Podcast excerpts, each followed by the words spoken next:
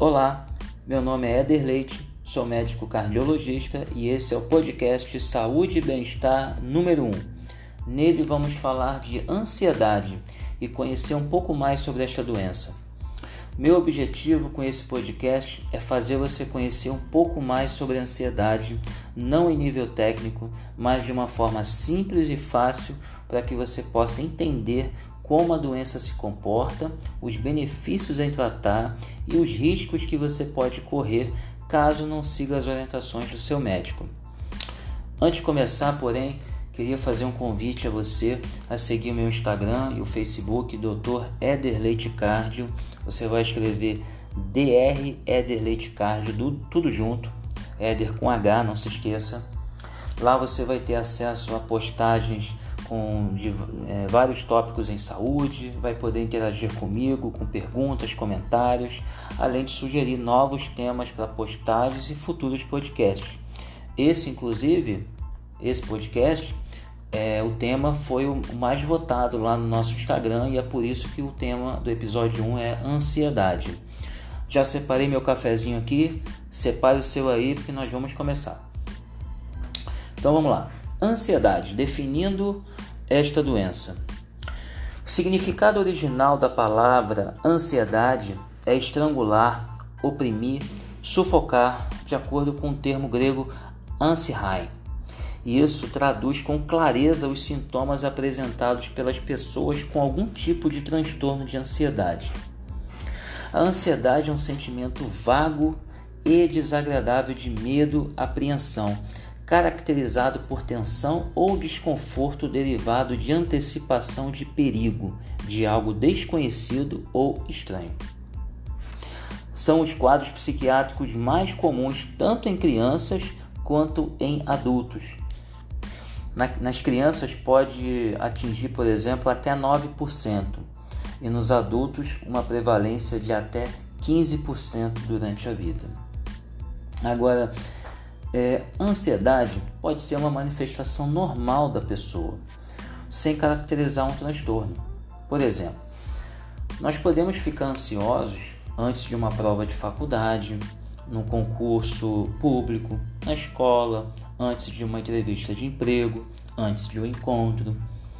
Hoje, por exemplo, no consultório, uma paciente me disse que estava ansiosa porque iria se casar em duas semanas. Isso é um motivo plausível de ficar ansioso. E esse, esse sentimento né, nos prepara para enfrentarmos estas situações. Agora, quando há uma reação desproporcional, aí sim podemos estar diante de um quadro de transtorno de ansiedade. E os tipos? Quais são os tipos de transtorno de ansiedade?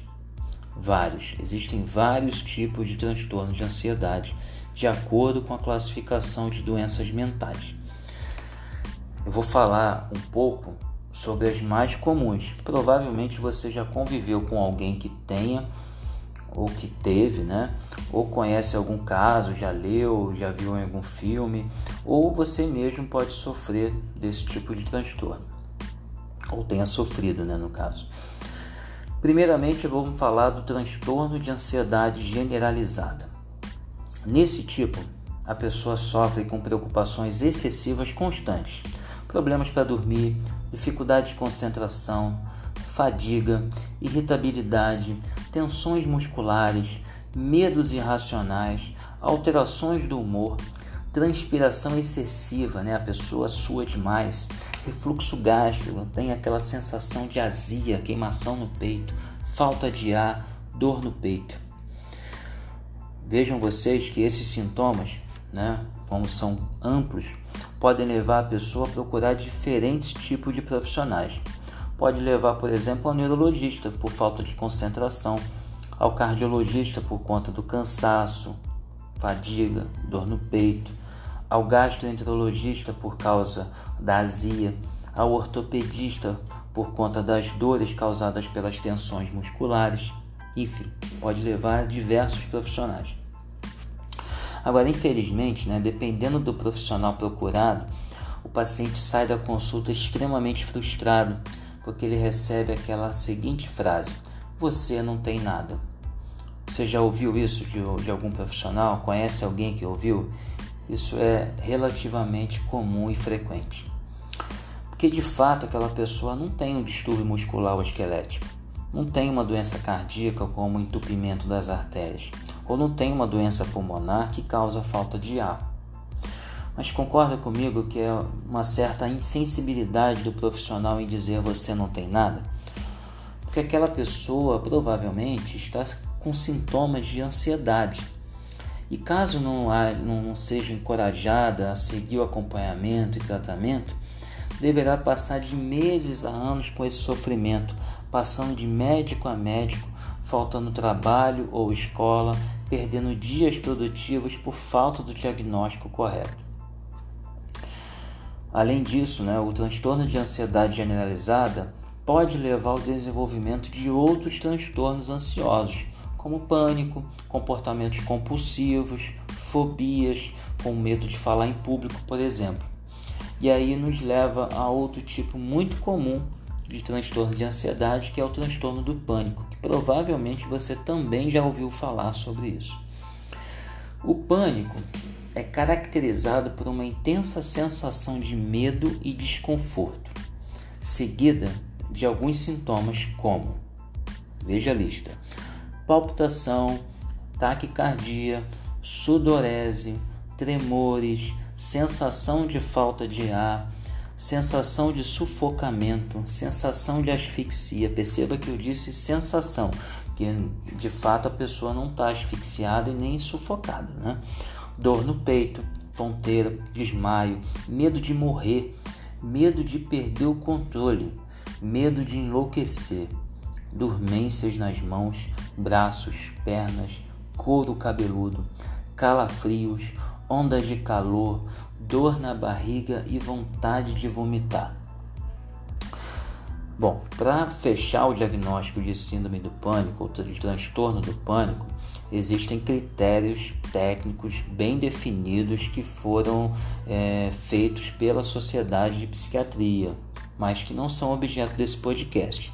Eu só queria tentar e chamar a atenção como os sintomas são muito amplos, que pode levar, por exemplo, a pessoa à emergência com um quadro semelhante a de um infarto do coração. Enfim, Outros tipos de transtorno de ansiedade incluem transtorno obsessivo compulsivo, que é o famoso TOC, transtorno de estresse pós-traumático, agorafobia, mas estes transtornos não serão objetos desse podcast. Eu me, me resumi apenas os mais comuns, como o transtorno do pânico e o transtorno de ansiedade generalizada. Bom, como vimos, ah, os sintomas são bastante amplos. Podem levar a pessoa a procurar diversos profissionais antes de chegar ao diagnóstico da doença.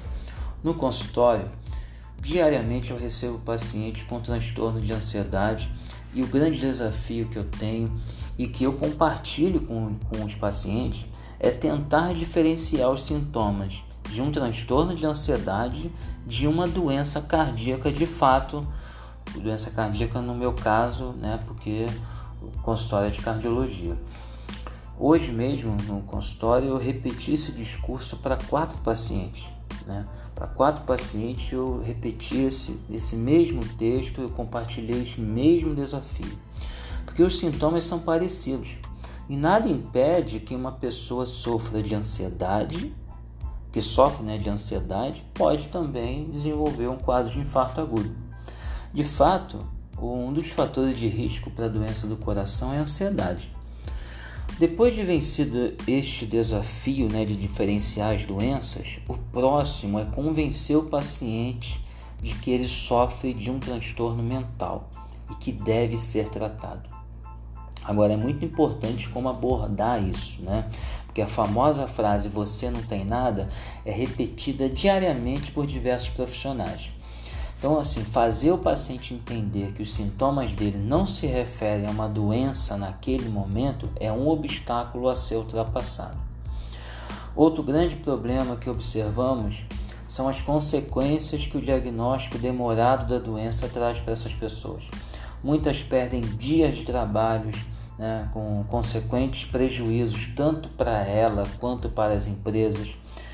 Algumas crianças é, diminuem o rendimento escolar ou alguns adultos diminuem o rendimento na faculdade, às vezes até perdendo o ano escolar ou período de faculdade.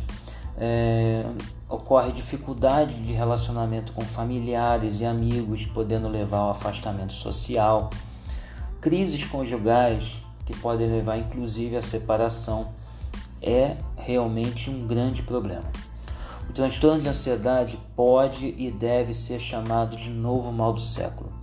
O mundo hoje pede respostas imediatas a tudo e muitas pessoas não reagem bem a isso. Quantas pessoas você não conhece que tem alguns desses sintomas? Será que você mesmo não passou por isso em algum momento da sua vida? Provavelmente sim. Se ainda não passou, infelizmente, provavelmente também vai passar. E como fazer o diagnóstico de transtorno de ansiedade? Muitas vezes o diagnóstico passa pelo próprio paciente. É muito comum eu ouvir no final da frase né, do, do paciente em que ele fala todos os sintomas dele uh, o, seguinte, o seguinte termo: Não sei, doutor, se é ansiedade, não sei se pode ser ansiedade, tenho andado muito ansioso. Muito comum. O paciente muitas das vezes dá essa pista. Os exames que acabamos pedindo servem muitas vezes para afastar de fato algum distúrbio orgânico, mas o diagnóstico é feito apenas pela conversa médico-paciente. Em alguns pacientes, inclusive, é importante ele ver que o exame está normal, afinal, o medo da morte pode ser um sintoma dele faz parte, nesse caso, pedirmos alguns exames com este fim, né? mostrar ao paciente que o exame está normal, que ele perca, pelo menos naquele momento, aquele medo de que ele está com uma doença grave.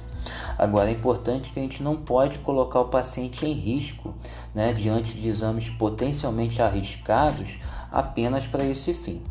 Né? Você imagina quantos pacientes eu já recebi que já fizeram até cateterismo por conta de dor no peito e na verdade sofriam de transtorno de ansiedade. Muitos, já recebi muitos. Hoje, inclusive, eu recebi um paciente nesse, com, esse, com esse mesmo quadro. Ah, porque nem sempre né, separar o diagnóstico é uma tarefa fácil. Na verdade, posso garantir que é muito difícil dependendo do tipo de paciente. E o tratamento? Bom, o tratamento passa por algumas fases. E a primeira, como eu já disse, passa por convencer o paciente da doença que ele tem. Se o profissional pula essa etapa, a chance de o paciente não aderir ao tratamento é muito grande. E essa fase visa ao profissional explicar que os sintomas fazem parte de uma só doença e, em casos específicos, realizar alguns exames que comprovem que não há distúrbios orgânicos. Há três pilares no tratamento: o uso de medicamentos, a psicoterapia e os tratamentos alternativos ou holísticos. Eu, particularmente, considero que a melhor opção é agregar os três tipos de tratamento. É claro que isso varia de paciente para paciente. Alguns, por exemplo, é, nem precisam de medicamentos no momento diagnóstico. Agora, outros, em casos mais graves, mais agudos, precisam até de internação para sair de uma crise.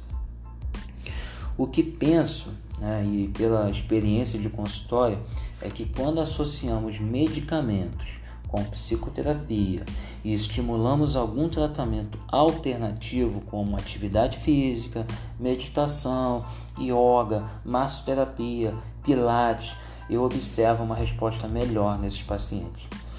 O mais importante é ter certeza do diagnóstico, adesão do paciente e discutir com, com o paciente as possibilidades.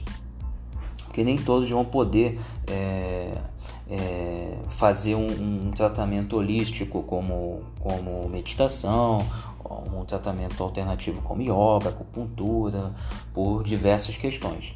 Então a gente tem que discutir as possibilidades, os tratamentos possíveis e viáveis para o paciente. Agora, em caso de, de uso de medicação, ela pode e deve ser temporária na maioria das vezes. Agora, em casos mais graves, eu sempre indico o acompanhamento psiquiátrico, né, com um psiquiatra.